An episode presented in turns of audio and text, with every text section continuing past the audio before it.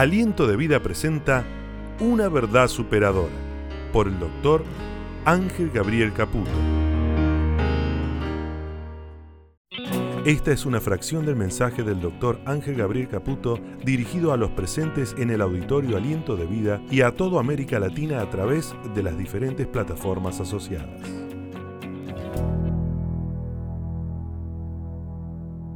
Bueno, mis vacaciones se terminaron y arrancan donga. Qué linda palabra nos compartió tanto el pastor David como, como, como Dani. Y realmente sé que Dios los ha usado y, y sé que Dios nos ha hablado y nos seguirá hablando. ¿Está usted listo para que Dios le hable?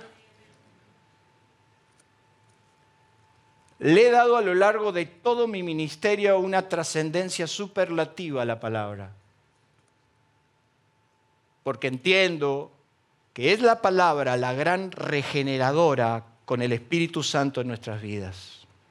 Si usted abre su corazón y si usted le permite al Espíritu Santo que así lo haga, hoy Dios te va a hablar.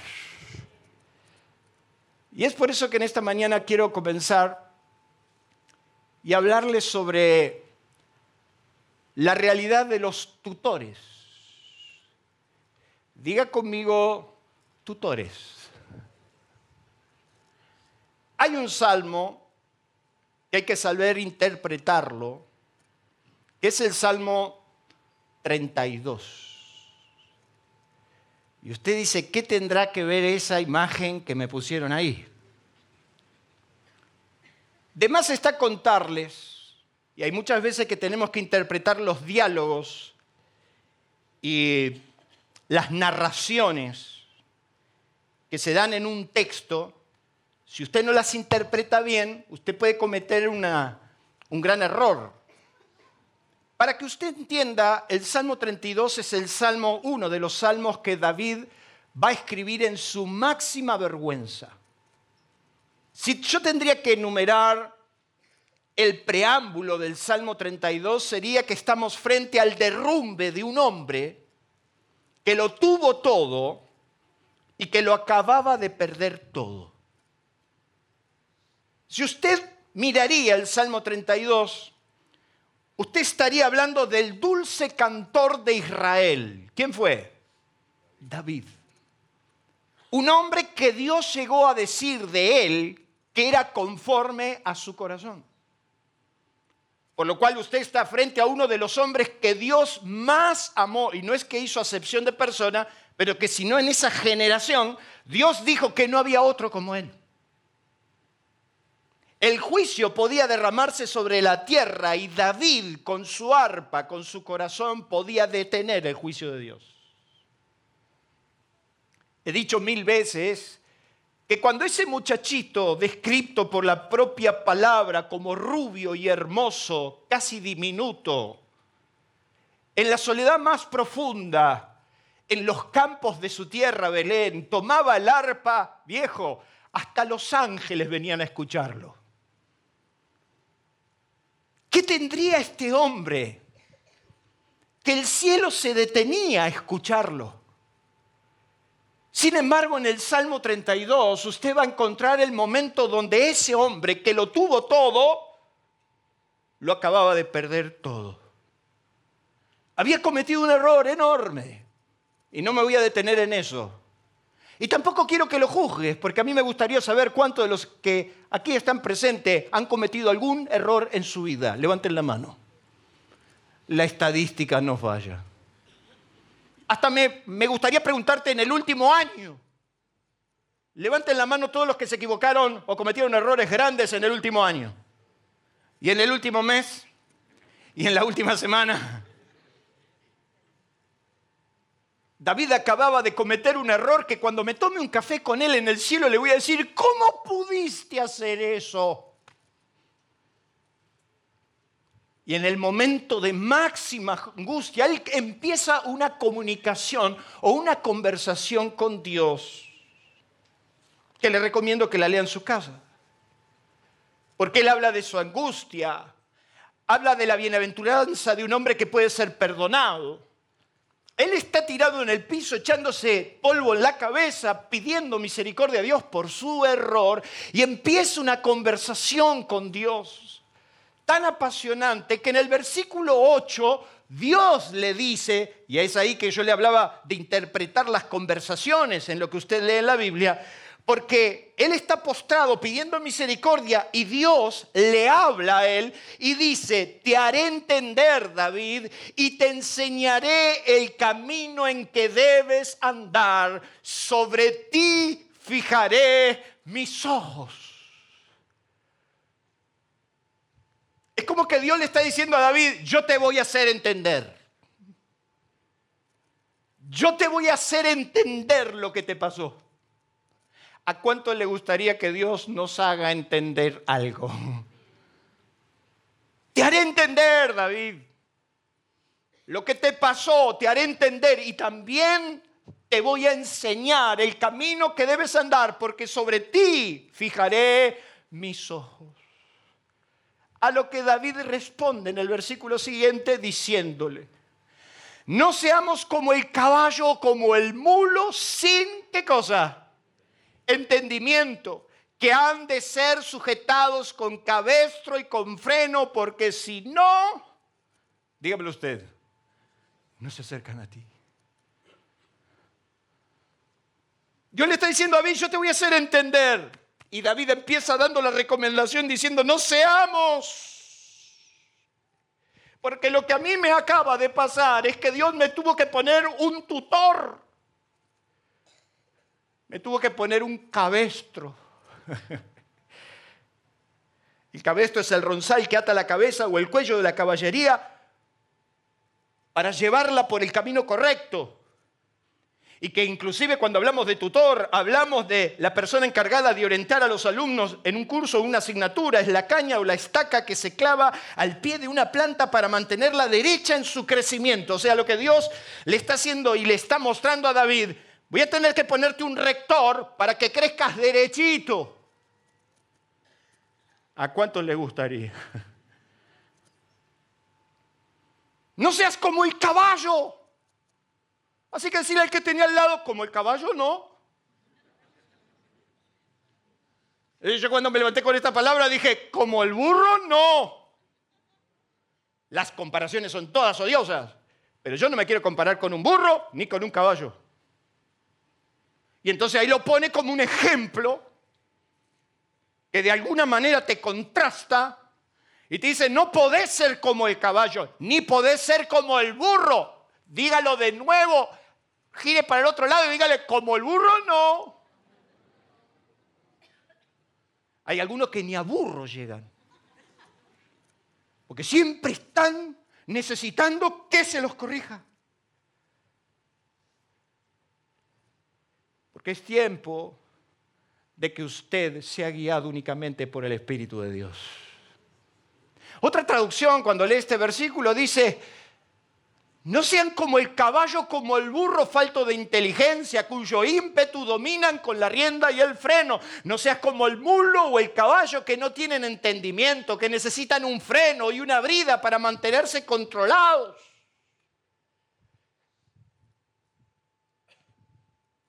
David, no, no, no necesitabas esto. Siempre te guié yo. Sin embargo, tenés tanta fuerza, tenés tanta capacidad, te la crees tanto que te voy a tener que corregir. ¿Me va siguiendo? Lo peor que nos puede pasar en nuestro caminar con Dios es no entenderlo. Lo peor que te puede pasar es no entender a Dios. Es no entenderlo y vivir en una sintonía de manera superficial. Hay gente que lo único que tiene es una buena religión. Hay gente que lo único que tiene es un escosor. Hay gente que lo único que tiene es una sensación, pero carecen de una vida profunda. Y Dios ya necesita que usted camine una vida profunda con Él. ¿Cuántos dicen Al punto que la única forma que Él tiene para manifestarse a nosotros es usando el cabestro o un simple tutor. ¿Cuántas veces Dios ha tenido que corregirnos el rumbo? ¿Cuántos testimonios hemos escuchado a los cuales aplaudimos y yo respeto porque también a mí me pasa decir, yo iba por un camino equivocado, pero Dios a través de esto o a través de lo otro me corrigió el rumbo? ¿A cuánto les ha pasado? Vergüenza nos tendría que dar, ¿sabe por qué? Porque somos igualitos al caballo o al burro. O sea, diga conmigo, soy igual a un burro. Es como que Dios te tiene que corregir. Cuando usted tendría que tener la intuición. ¿Hace falta que Dios te pegue un mazazo con una enfermedad para que te des cuenta? ¿Hace falta que Dios te tenga que apretar tanto los clavos que, que entiendas la necesidad de congregarte? A lo largo de mis 36 años de servicio, ¿sabe lo que he notado? Que en su mayoría la gente solo viene a la iglesia cuando tiene una gran necesidad.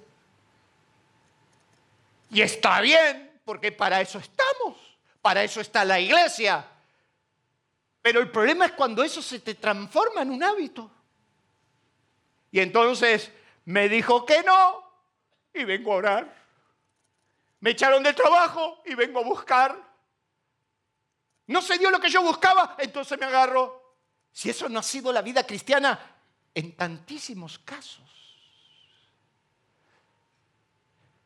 Pero Dios quiere que usted en este 2024 vaya a aguas profundas. Dios quiere que en este 2024 usted entre en una nueva dimensión. Es por eso que a la gente que leía la Biblia y a la gente que sabía de Dios, Jesús le hace una pregunta, ¿por qué no me entienden?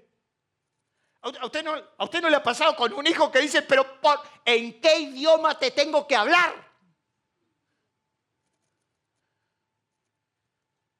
Jesús le dice a la gente que leía Biblia, que sabía de Dios, que iba al templo, ¿eh? Le dice, ¿por qué no me entienden?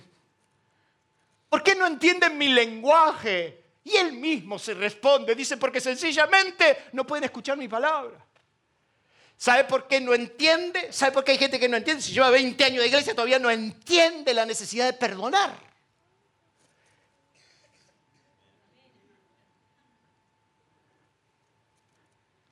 ¿Por qué no entendemos? Porque no nos gusta la palabra.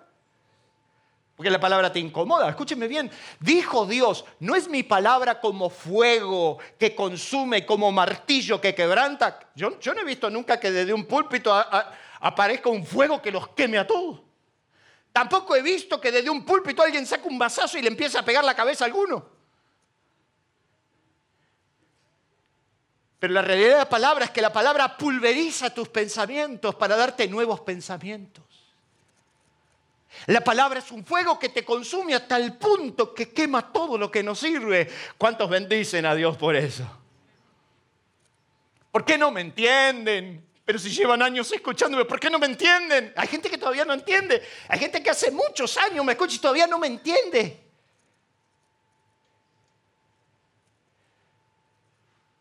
Porque son simples. Porque solamente le canta lo superficial.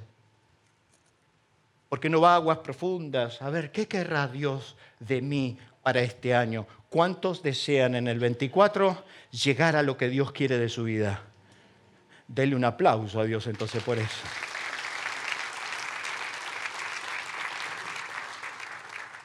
Es interesante porque Jeremías dijo, así dijo Jehová, no se alabe el sabio en su sabiduría, ni en su valentía se alabe el valiente, ni el rico se alabe en su riqueza, mas alabes en esto el que se hubiere de alabar, en entenderme y conocerme. Mira lo que dice, en entenderme y conocerme, que yo soy Jehová, que hago misericordia, juicio y justicia en la tierra, porque estas cosas quiero, dice el Señor. O sea que el Señor nos está invitando a que lo podamos entender. Por eso Oseas dice en su palabra que el pueblo sin, ahí usted tiene la madre de de todos nuestros problemas. Que no entendemos. ¿Cuál es el mal de nuestra sociedad? La ignorancia. Y no me voy a meter ahí de nuevo porque ya usted me conoce de memoria.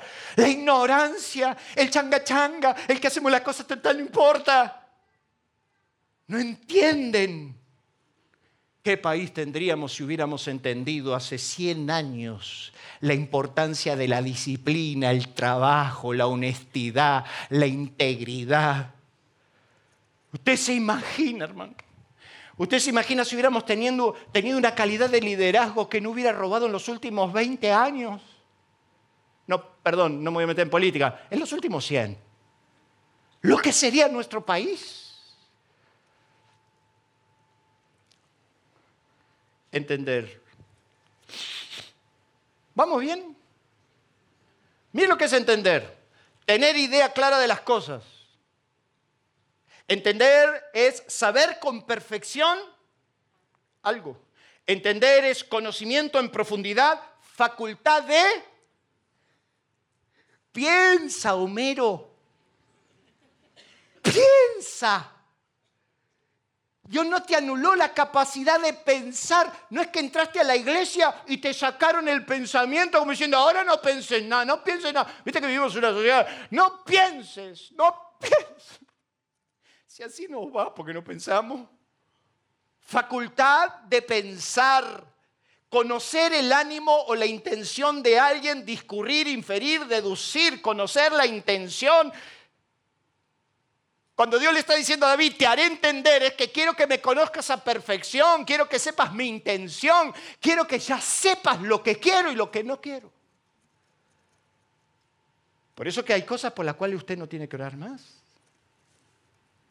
Usted no tiene que orar para saber si puede o no mentir. ¿A cuánto le piden al Señor que le confirme si puede o no puede mentir? Dame una confirmación, Señor.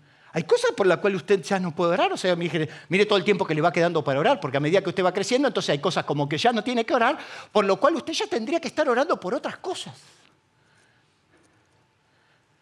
Mire lo que es el entendimiento. Si usted quiere ver en términos bíblicos lo que es el entendimiento, dice que es la potencia del alma, en virtud de la cual concibe las cosas, las compara, las juzga e induce, deduce otras de las que ya conocía. Diga conmigo, entender a Dios te va a potenciar Claro, porque ya, ya te das cuenta para dónde va Dios, ya te das cuenta cuál es el plan, qué es lo que Él quiere, qué es lo que anhela. Entonces me gustaría en esta mañana rápidamente saber y entender que existe un secreto que te asegura el éxito en todas las áreas de nuestras vidas y Dios te lo quiere compartir, entenderlo y conocerlo en toda su real dimensión. Amén. Dios en esta mañana te quiere compartir. Me ¿y cuál es el secreto del éxito? Entender a Dios, entender sus planes, saber para dónde va, qué es lo que quiere, en profundidad. Analizar, potenciar los dones, los talentos que Él me ha dado. Por eso, ¿de qué se trata? Y en esta mañana quiero que agarre un lápiz y papel y lo anote y después la semana lo repase. Porque ¿de qué se trata? En primer lugar, de aplicar lo que ya, ¿qué dice ahí? Sé. Nos encanta saber lo nuevo. Nos encanta que nos den un nuevo mensaje, una nueva revelación, saber.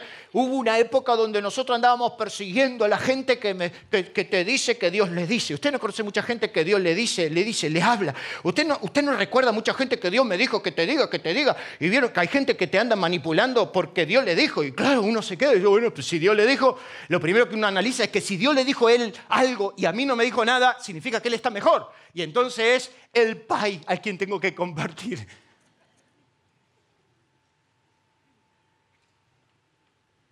Hay cosas que yo no sé. ¿Usted sabe todo? Hay cosas que yo no sé. Y es mejor ser sincero. Yo no sé lo que va a pasar. Yo no sé con exactitud algunas cosas. Pero lo que sí yo ya sé no es negociable. O sea que lo que no sé no es el problema y Dios me lo estará revelando. Pero lo que sí yo ya sé no es negociable. Esto sí ya lo sé. Con lo cual esto no se negocia. Diga conmigo, no lo negocio. Quiere decir que cuando yo tengo que aplicar, bueno, pero por ahí Dios no me lo dijo, no, no, no, no, vamos a aplicar lo que sí ya sabemos. Porque lo que sí sabemos no es negociable. Así que lo que poco que sé, lo debo aplicar. Porque si no se cumplirá la palabra de Jesús que dijo que al que tiene poco, aún lo poco que tiene le va a ser quitado. Y se le va a dar al que tiene más, porque el que tiene más tiene la capacidad de aplicarlo. ¿Estamos de acuerdo? Veamos Sadrat, Mesach y. Tres amigotes de Daniel.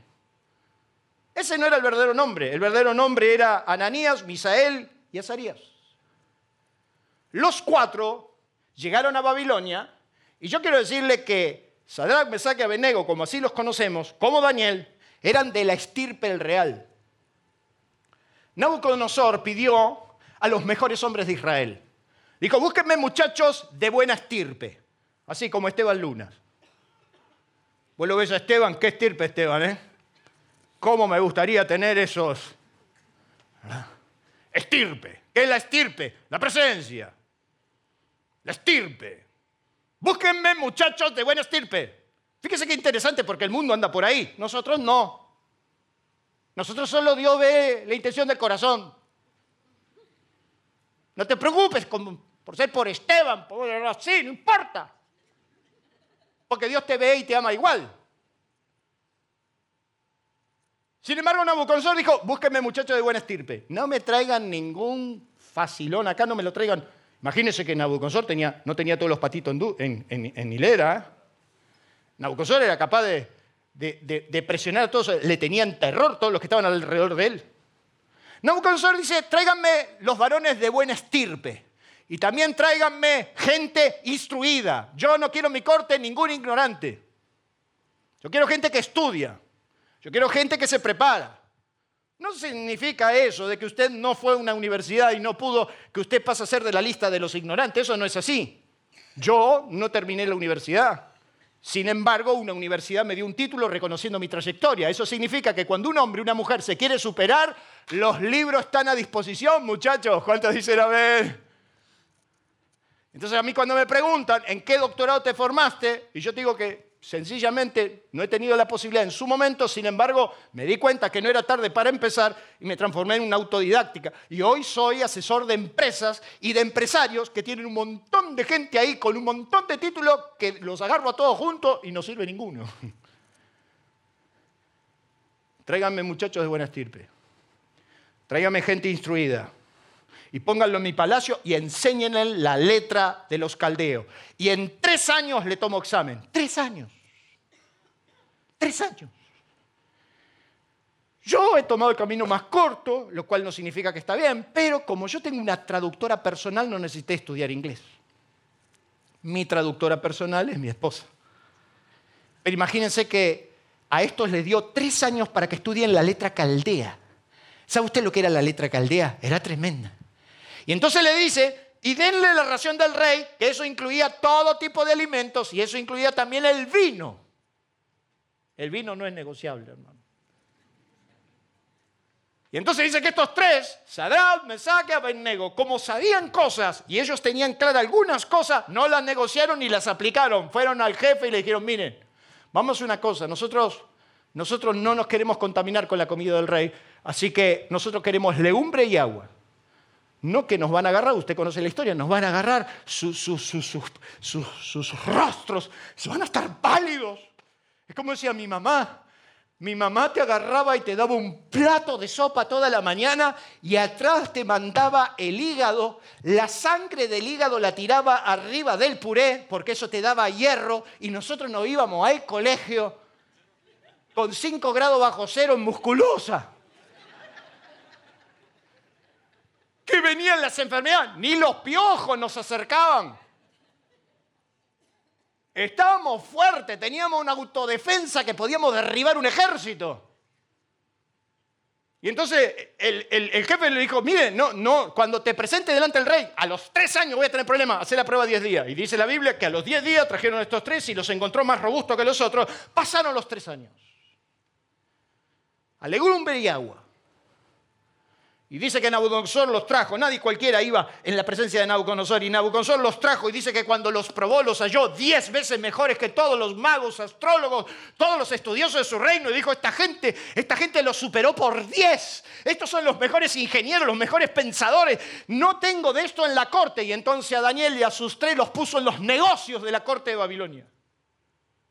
Así trabaja Dios. Pasaron 20 años. Diga conmigo, 20 años según la Centuaginta, pasaron 20 años a lo que es conocido en la Biblia como la eh, experiencia del horno de fuego. Pasaron 20 años. 20 años que esos muchachos se mantuvieron aplicando lo que sí ya sabían. Y a los 20 años Nabucodonosor levanta una estatua, manda que todo el mundo se postre y los que no al, al, pozo de fuego, porque en realidad era un pozo más que un horno. Y dice la Biblia, y usted conoce la experiencia, que dice la Biblia que estos tres muchachos dijeron no. ¿Saben por qué? Porque había cosas que ellos ya sabían. Y lo que ellos ya sabían es que Nabucodonosor no es Dios. Y nosotros no nos doblegamos ante Él. Ya le hemos demostrado que nuestro Dios, nuestro Dios paga bien, nuestro Dios nos guarda, nuestro Dios nos bendice. Y esos muchachos dijeron, me planto en lo que sé. Den un fuerte aplauso a Dios.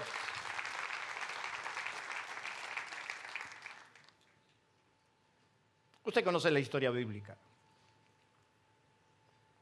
Fueron presentados delante de, Nabucodonosor y Nabucodonosor le dijo, ¿es verdad que ustedes no se postren ante mi imagen? Porque si no se postran en este momento, ahora mismo los echo en el horno de fuego. Me encanta la respuesta de estos tres, porque dice que estos tres dijeron, no es necesario que te respondamos. No es necesario que te responda. ¿Sabe por qué no es necesario que te responda? Porque hay cosas que yo sé y no las pienso negociar. Yo sé muy bien quién es mi Dios. No es necesario que te respondamos sobre este asunto. He aquí nuestro Dios a quien servimos puede librarnos del horno de fuego ardiendo y de tu mano rey nos librará. Y si no, menos.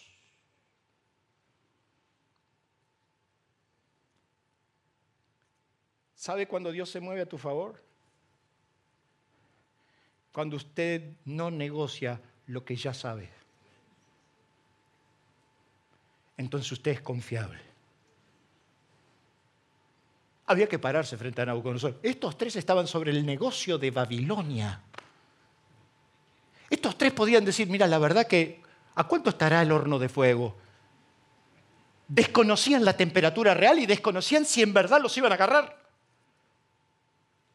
Simplemente dijeron, yo me paro y yo aplico lo que yo ya sé. Y yo ya sé que no me debo postrar ante ninguna imagen que un loco suelto se le haya ocurrido porque Dios puede. Y si Dios no lo hace, también me voy a quedar plantado en lo mío. Y la Biblia nos dice que los ataron, los tiraron. Y dice la Biblia que al rato Nabucodonosor se dio cuenta que eran cuatro los que caminaban adentro del horno. Y dijo, no eran tres, pero veo el cuarto como semejante al Hijo de los dioses. Y la Biblia nos dice que los mandó a sacar, les pidió que salgan. Y dice que todos los sátrapas, todos los, los que rodeaban el reino se juntaron para ver de qué se trataba. Y dice que ni olor tenían a humo.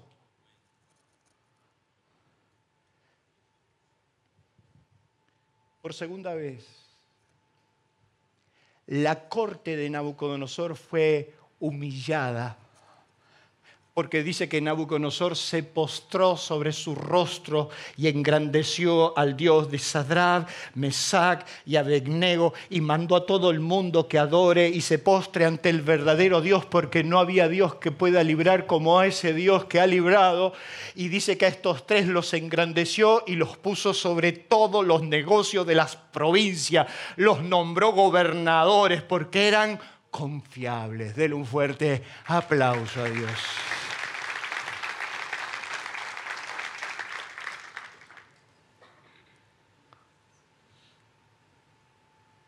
Aplica lo que sabes. Si ya sabes que para ciertos problemas lo único que sirve es orar,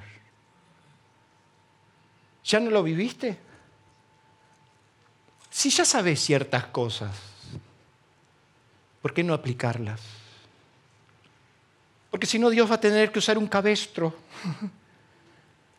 para corregirte. Lo que usted ya sabe es lo que Dios quiere que muestre si sabe aplicarlo. Por eso sigo diciendo que no conviene que todo el tiempo se le tenga que enseñar las mismas cosas, porque eso significa que usted no ha crecido. Si usted aplica, usted crece. Denle un fuerte aplauso a Dios por eso. ¿De qué se trata entender a Dios? De anticipar la jugada. Dicen en mi pueblo que el que pega primero, pues eso nos enseñaban que en el barrio primero había que sacudir. El que pega primero, pega dos veces. ¿Por qué siempre a la defensiva? Siempre, esperando el golpe. Siempre, siempre dispuesto a que primero recibimos el golpe y después acusamos recibo. ¿Por qué no nos movemos antes? Si entendiéramos a Dios, la jugada la tendríamos clara antes.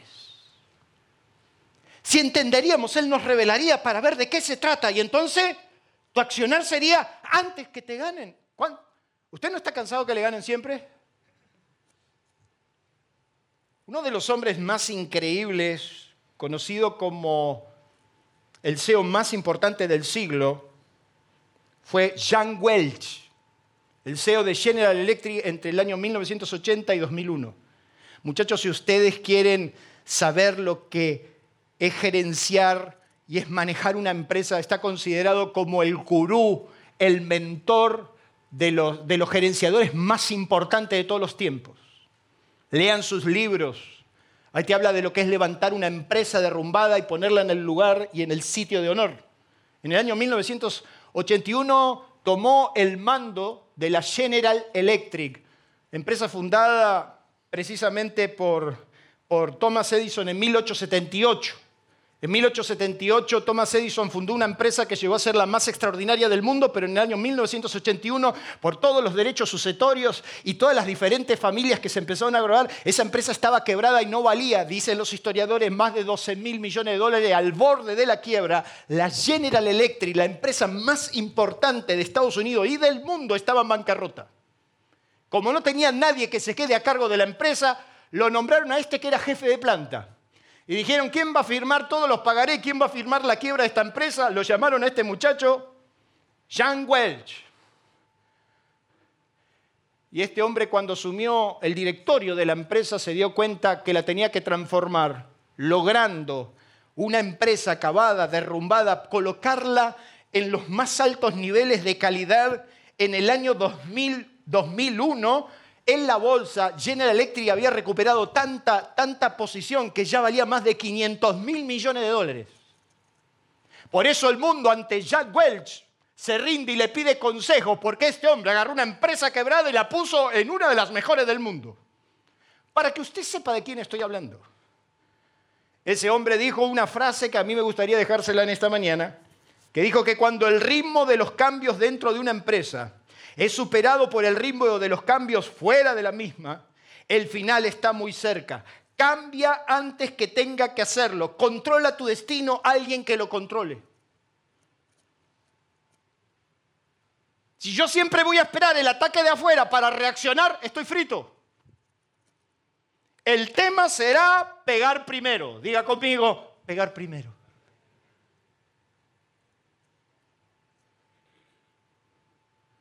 Me encanta porque David caminó casi 22 kilómetros para ir a la tierra de Soco. 22 kilómetros. Se los caminó David. Y después de 22 kilómetros llegó a una tierra de Soco donde estaba el pueblo de Israel en batalla contra el pueblo de los filisteos y apareció un mono que medía más de dos metros y medio llamado Goliat cuya, escuche, cuya armadura pesaba 55 kilos. Imagínate si la armadura pesaba 55 kilos. Dice que entre sus hombros tenía una lanza, que solamente la cabeza de la lanza pesaba 7 kilos. Se paraba y desafiaba a los escuadrones de Israel. Usted ya leyó la historia. Pero lo que me impactó, lloraba solo dentro de mi habitación es que la Biblia dice que David apareció, se dio cuenta de la situación y dice la Biblia que se paró delante nada menos y nada más que Saúl a decirle, yo voy, yo me hago carga. Y entonces Saúl le dijo, ¿cómo te vas a hacer cargo? Vos no sos un hombre de guerra, vos sos un chico. Y dice que David le dijo, mira, cuando los osos y los leones venían a buscarme las ovejas, yo iba primero. Hay otra traducción que dice que David dijo, yo agarraba un palo y le pegaba al oso y le pegaba al león. Y si me atacaba a mí, lo abría en dos. Mire qué lindo el pastorcito, ¿verdad? Por eso que tendríamos que cambiar la idea del pastor ese buenito, ¿verdad? Tendríamos que transformarnos en los pastores que agarran palos. Y entonces dice que David le dice a Saúl, no te hagas problema. Porque cuando yo veía que un oso atacaba a la oveja, no decía, pobrecita, después de toda esa no andaba muy bien. David no decía, me voy a quedar orando para que Dios me guarde del oso que atacó la oveja. Seguro que esa oveja cometió un pecado. Él no decía, yo me quedo acá esperando. Decía, cuando yo veía que un oso o un león agarraba una oveja, agarraba un palo. Tené cuidado porque en el 24 voy a agarrar un palo. Unos cuantos palos. Y yo iba y la soltaba de sus garras. Usted conoce la historia y no me voy a detener en lo obvio, en lo que todo el mundo conoce, porque tú vienes a mí con lanza, espada y bajarina. Yo quiero que usted vea otra cosa. Que dice David que con la hondera, cinco piedras lisas y un saco pastoril. Dice que cuando Goliat lo vio lo tuvo un poco porque luego un muchacho le dijo, viene a mí con palos yo te voy a dar, hoy te voy a hacer. Y dice, dice que David reaccionó ante él, dijo unas cuantas verdades. A mí me encanta porque dijo cuatro verdades superlativas. Dijo, yo no vengo en representación propia, yo vengo en representación de Dios. Lo segundo que te voy a decir es que yo te voy a derrotar. Lo tercero que te voy a decir es que toda la tierra sabrá la existencia de Dios. Y lo cuarto que tengo para decir es que este pueblo de gallinas que tengo acá a la espalda también se va a dar cuenta cómo Dios opera. Y la Biblia dice que David se dio prisa. Dice que cuando Goliat avanzó sobre la línea de batalla, David se dio prisa, corrió primero, fue primero, agarró y ¡pum! En dos minutos. Se movió primero. Y le clavó una piedra en la frente. La Biblia dice que la piedra le quedó clavada en la frente, no dice que tenía un problema en la frente. Deja de inventar, andan algunos que inventando, no, porque yo tenía un agujero en la frente. No, no tenía nada. Corrió primero. Hay algunos que dicen, vamos a orar, eh, vamos a orar, hermano. Vamos a orar, vamos a orar. Deja que el Señor te guíe, hermano. Sigue durmiendo. ¿Qué hizo David? Corrió primero. Otra traducción dice que David se adelantó. Adelantó la jugada, agarró la piedra, de cinco agarró una. Y la fuerza que habrá tenido con la hondera que se la clavó en la frente. Y la Biblia describe que ese gigante se cayó de boca, con la misma boca que insultó los escuadrones de Dios cayó en tierra. ¿Sabe por qué te ganan siempre? Porque te mueves último. ¿Sabe por qué todos te ganan? Porque sos muy lento. ¿Sabes por qué siempre estás pidiendo disculpas? Porque vas de atrás. Pero en el 24 tenemos que movernos primero. ¿Cuántos dicen amén? Den un fuerte aplauso a Dios por eso. Se dio prisa. Se movió primero.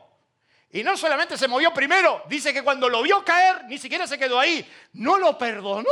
Dice que se dio prisa otra vez, corrió primero. Goliat estaba convulsionando y se sacó su propia espalda, le cortó la cabeza y agarró el souvenir y no lo soltó. Qué horror, los chicos esta noche van a soñar.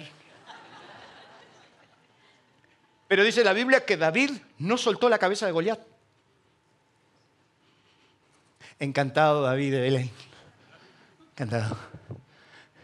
¿Y de quién hijo sos? De Isaí, con la cabeza de Goliat.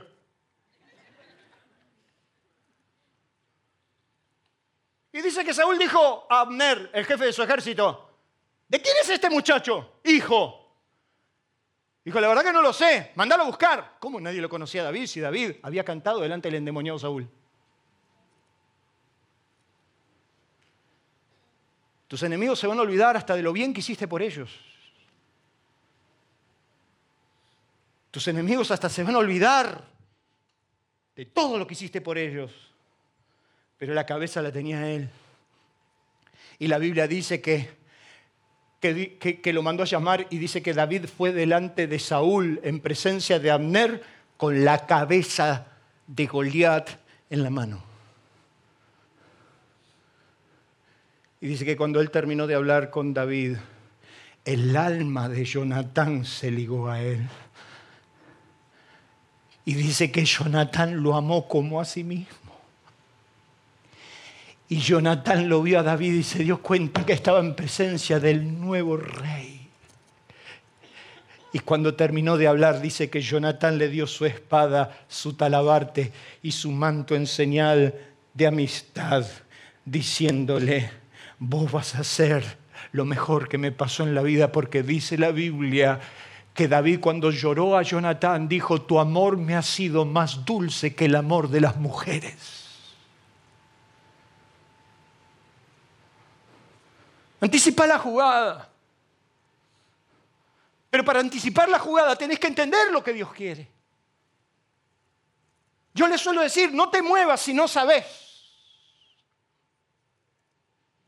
Pero cuando Dios te dice ahora, anda a fondo.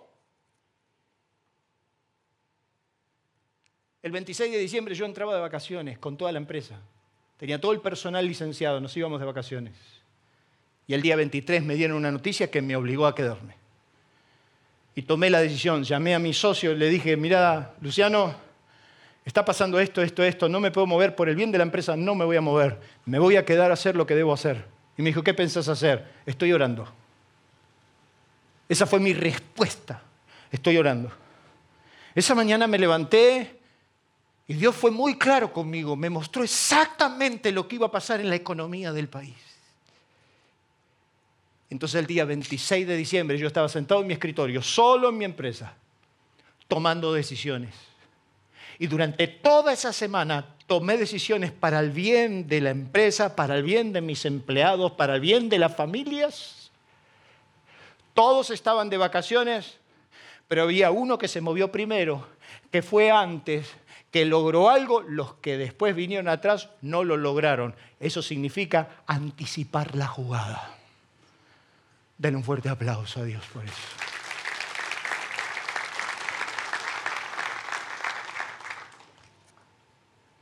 Así que muévete primero. Decirle que tenés la muévete primero. Si vos tenías a tu esposa que siempre te está rezongando, muévete primero. Y entonces levantate, hacerle un desayuno, un almuerzo. Ya no va a tener como criticarte cortarle el pasto, limpiarle la casa. Decirle que tenés al lado, móvete primero. Entender a Dios significará moverte primero. No te duermas. Lo tercero, entender a Dios significará mantener un espíritu, ¿qué dice ahí? Enseñable. El día que dejes de aprender, dejarás de crecer. El día que dejes de aprender, dejarás de crecer. hay, gente que cuando la escucha yo sé que de este no tengo que aprender nada, pero igual lo escucho. Porque tengo mi intención, el deseo de crecer. Mantente aprendiendo y no dejarás de crecer nunca. Tu disposición al aprendizaje será lo que te lleve a la superación y a la realización constante. Yo quiero aprender. Ay, este año, cuando comience la clase bíblica, no saben el material que estamos preparando. Y como yo quiero aprender, yo me vengo con mi anotador a aprender. Tu hambre y sed de aprender te llevará a crecer. Por eso yo, yo quería estar cerca de los predicadores, cerca del pastor. Yo, yo quería estar frente a los líderes que me inspiraban, quería aprender. Y hacía preguntas. Y me gustaba preguntar, porque quería aprender, porque quería crecer. En la última manifestación de Jesús a sus discípulos en el mar de Tiberia, Jesús se manifiesta a siete de los doce. En realidad de los once, porque uno ya estaba al otro lado. En el mar de Tiberia, ¿se acuerda cuando Dios hizo el milagro de los peces? Ellos habían peleado toda la noche y no habían logrado nada. Y Jesús le grita de la orilla, es a la derecha. Habían tirado a la izquierda toda la noche. Y, usted sabe la situación. Jesús los espera con un desayuno, los espera con el pez, los espera con todo preparado. Pero Jesús tenía que arreglar cuentas con Pedro. ¿Se acuerdan? Es interesante porque en esa charla, me imagino esa reunión, esa reunión, ¿verdad? ¿Usted ha ido a algunas reuniones así familiares o para sacarlo del pleito, de consorcio, por ejemplo, donde el ambiente está caldeado o de una empresa, ¿verdad? El, el ambiente estaba caldeado, nadie quería hablar, dice que nadie hablaba, todo silencio. Y entonces Jesús va a tomar la palabra y se va a dirigir a Pedro, que no lo llama Pedro. Fíjese que a Pedro lo llama todo el tiempo Pedro porque él le puso por nombre Pedro. Pero él no se llamaba Pedro. ¿Cómo se llamaba Pedro? ¿Qué significa Simón? Caña frágil, golpeada por el viento. Esa era la esencia de Simón. Pero Jesús le dijo, yo haré de ti una roca, te voy a transformar en Pedro. Pero como Pedro lo había negado, y Pedro, el estrépito Pedro, ese que tú eres el Cristo, el Hijo del Dios viviente, no te lo reveló carne ni, sangre, sino mi Padre que está en los cielos, y a ti, y a ti te es dada la llave. Eh, Pedro se había agrandado. ¿Usted no conoce gente que se agranda? Hasta que de repente la realidad lo baja de un plumazo. ¡Pum! Entonces Jesús cuando se dirige a él no le dice Pedro, le dice Simón. Simón, hijo de Jonás, ¿me amas? Las tres preguntas Jesús le dice, Simón. ¿Por qué? Porque le recuerda su esencia. Le recuerda que sin él era una caña frágil golpeada por el viento. ¿Qué le está diciendo Jesús a Simón? Le está diciendo, sin mí no sos nada. Y muchas veces Dios nos tiene que decir, sin mí, vos no llegas a ningún lado. Simón, hijo de Jonás, ¿me amas? Simón, Simón, y entonces Jesús le va a dar una enseñanza que me gustaría compartirla con todos los jóvenes que tengo acá. Jesús le dijo a Simón, mirá Simón, cuando vos eras joven, vos te ceñías ibas a donde querías. Pero cuando ya seas grande, si no le choca el término, cuando ya seas viejo, otro te va a ceñir y otro te va a llevar a donde quiera. Y te la vas a tener que aguantar. ¿Sabe por qué? Porque Simón, vos que te la creías tanto, te vas a morir aprendiendo. Y cuando ya seas grande, vas a tener que aprender a que otro te lleve donde vos no querés. Por eso que yo sigo insistiendo que el geriátrico me lo voy a elegir yo. Porque van a haber otros que van a elegir por mí. Y como uno ha tratado de dejar un buen ejemplo, yo me lo imagino en una conversación los cuatro sentados en una mesa diciendo, a papá hay que llevarlo a algún lugar. Él siempre fue un hombre sencillo, así que no importa el glamour. Ni que tenga una, una habitación con baño privado. No, él era un hombre muy sencillo. Papá siempre fue un hombre muy sencillo. Y aparte papá amaba a Mar de Ajó. Vamos a llevarlo a Mar de Ajó. Lo vamos a dejar ahí para tener la sana excusa de no ir todos los fines de semana a los cuales tendré que aprender, hoy le decía a Daniel, hoy tendré que, tendremos que aprender, lo primero que pienso preguntar cuando entro a un lugar así, decir, ¿cuándo bañan a los viejos? Los sábados. Y entonces yo agarro y le digo a todos mis hijos, vénganme a visitar los sábados a la tarde que estoy recién bañadito. ¿Qué significa? Que nos vamos a morir aprendiendo. La vida te va a enseñar, tus hijos te van a enseñar, tu nieto te van a enseñar. La gente te va a enseñar. Y de repente vos decís, a esta altura de mi vida tuve que aprender esta lección. Y a esta altura del partido me tengo que comer esta, porque te vas a morir aprendiendo. ¿Cuántos dicen amén? Entonces cuando entendés a Dios, aprendes a orar. Y le decís a Dios, enséñame primero. Enseñame primero, así no tenés que hacer como los caballos que le corrijan. No tiene que venir un dolor, no tiene que venir una prueba para corregirte. ¿Sabe por qué? Porque lo cuarto que te quiero decir, uy, es que tenés que aprender a elegir tu tutor.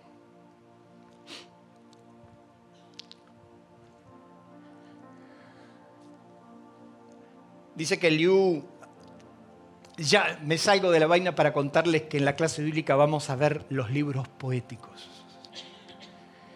Y vamos a estudiar el libro de Job. Yo estos días he llorado buscando y diciendo, tremenda enseñanza había acá. El libro de Job es algo increíble para aprender. Y dice que Liu, al final de todo, el cuarto de, de los amigos, porque a Job vinieron a consolar los tres. Y a un desatinado Job y un despistado de los tres amigos, que de los tres no hacíamos uno, se había juntado el hambre y las ganas de comer ahí, porque cualquiera decía cualquier cosa de Dios, de las circunstancias, pues no entendían nada. Entonces Liu, que es el más joven de todo, Dice que respondió y dijo, yo soy joven y vosotros ancianos, por tanto he tenido miedo y he temido declarar mi opinión. Yo decía, los días hablarán y la muchedumbre de años declarará sabiduría. Ciertamente espíritu hay en el hombre y el soplo del omnipotente es el que hace que el hombre entienda. El soplo del omnipotente hace que el hombre entienda. Por eso la Biblia nos dice que en la última aparición de Jesús a los doce, a los once reunidos en la casa, dice que primero le dijo, pasa vosotros. Y Juan dice, y sopló en ellos espíritu. Y dijo, recibid del Espíritu Santo. Como si, si estuvieron tres años con Jesús. Sin embargo, en esa ocasión Jesús le dijo, reciban el Espíritu Santo.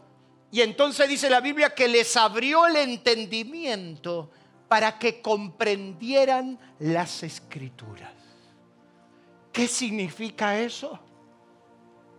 Que la única manera de entender a Dios es mediante la obra del Espíritu Santo.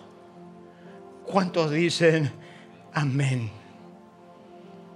Solo podrás entender a Dios. Y Pablo lo dice, que el hombre natural, carnal, no entiende las cosas de Dios. ¿Por qué carnal? Es demasiado carnal. Y le vas a hablar de una realidad que no entiende, porque es carnal. Y entonces me decía un, un gran amigo, mira, luchar con el diablo es una cosa, luchar con los demonios es otra, pero luchar contra un carnal que encima se cree espiritual es lo peor de todos. La única manera que podés entender a Dios es cuando Dios te revela. Yo leía a Dios, leía la Biblia, yo, yo cantaba, yo oraba en la iglesia, pero no entendía a Dios hasta que el Espíritu Santo me visitó y entonces entendí. Porque el soplo del Omnipotente es el que te hace entender. Y cuando los discípulos recibieron el Espíritu Santo, les abrió el entendimiento para que entendiesen.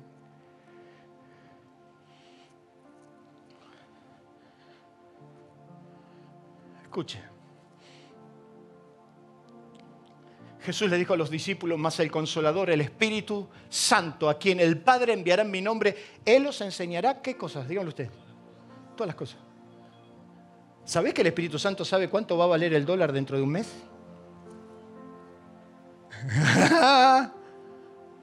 Dice que el Espíritu Santo nos enseñará todas las cosas. ¿Qué significa? Que el Espíritu Santo es Dios y Él te puede enseñar absolutamente toda. Y Jesús dijo, pero cuando venga el Espíritu de verdad, Él los guiará toda verdad, porque hablará, no hablará por su propia cuenta, sino que hablará todo lo que oyere y lo hará saber las cosas que han de venir. O sea, el Espíritu Santo no solo te hará entender, te puede revelar la estrategia, te puede mostrar el camino, te puede mostrar eventos futuros, te puede mostrar eventos del pasado, te puede mostrar por qué estás donde estás, porque el Espíritu todo lo escudriña.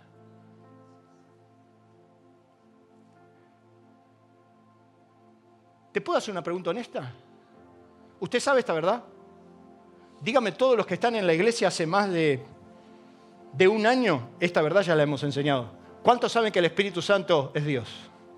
¿Cuántos saben que el Espíritu Santo te puede revelar todo? ¿Cuánto tiempo le dedicas al Espíritu Santo? ¿Se lo puedo preguntar de nuevo? ¿Se ofende? No. ¿Cuánto tiempo usted le dedica al Espíritu Santo?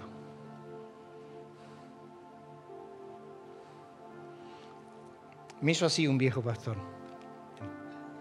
Yo empezaba a predicar y me dijo, ¿te puedo dar una proporción que me ayudó? Sí, cómo no. Por cada minuto que estés en esa plataforma, mejor que hayas invertido 10 en la presencia del Espíritu Santo. Yo me quedé. No, pero Dios ya me... No, no es importante lo que hagas acá arriba. Lo importante es, como dijo Jesús, cuando cerrás la puerta. ¿Cuánto tiempo le dedicas al Espíritu Santo? ¿Qué es el Espíritu Santo para vos? ¿Una invocación arriba del colectivo? Espíritu Santo, gracias. ¿Qué te piensas que es Dios? Jesús dijo, cierra la puerta. Y cuando sos capaz de postrarte ante el Espíritu Santo, tienes muchas cosas que hablar con vos. Tienes muchas cosas que sanar. Tienes muchas cosas que revelarte tienes muchas cosas para mostrarte. Es el que te va a dar la estrategia, el que te va a decir, agarra la onda, no agarres la lanza que te va a dar Saúl. El Espíritu Santo es el que te va a decir qué hacer con tu trabajo, con tu empresa, con tu negocio, con tu familia, con tus hijos. Si ya diste vuelta al mundo y no solucionaste nada, la pregunta es, ¿y si probás con el Espíritu Santo? ¿Y si el Espíritu Santo se quiere revelar a tu vida para que entiendas? Entonces, elegí tu mentor. Tu tutor es el Espíritu Santo. ¿Qué esperas para rendirte a Él? Cierre sus ojos, incline su rostro. Aliento de Vida presentó una verdad superadora. Si usted quiere recibir más sobre estos y otros mensajes, escríbanos a info@alientodevida.com.a o visite nuestras redes sociales. el motivo de mi vida. Nuestro auditorio se encuentra en la ciudad de San Justo, Partido de la Matanza, provincia de Buenos Aires, Argentina. Usted será muy bienvenido en este lugar. Aliento de vida una forma diferente de vivir.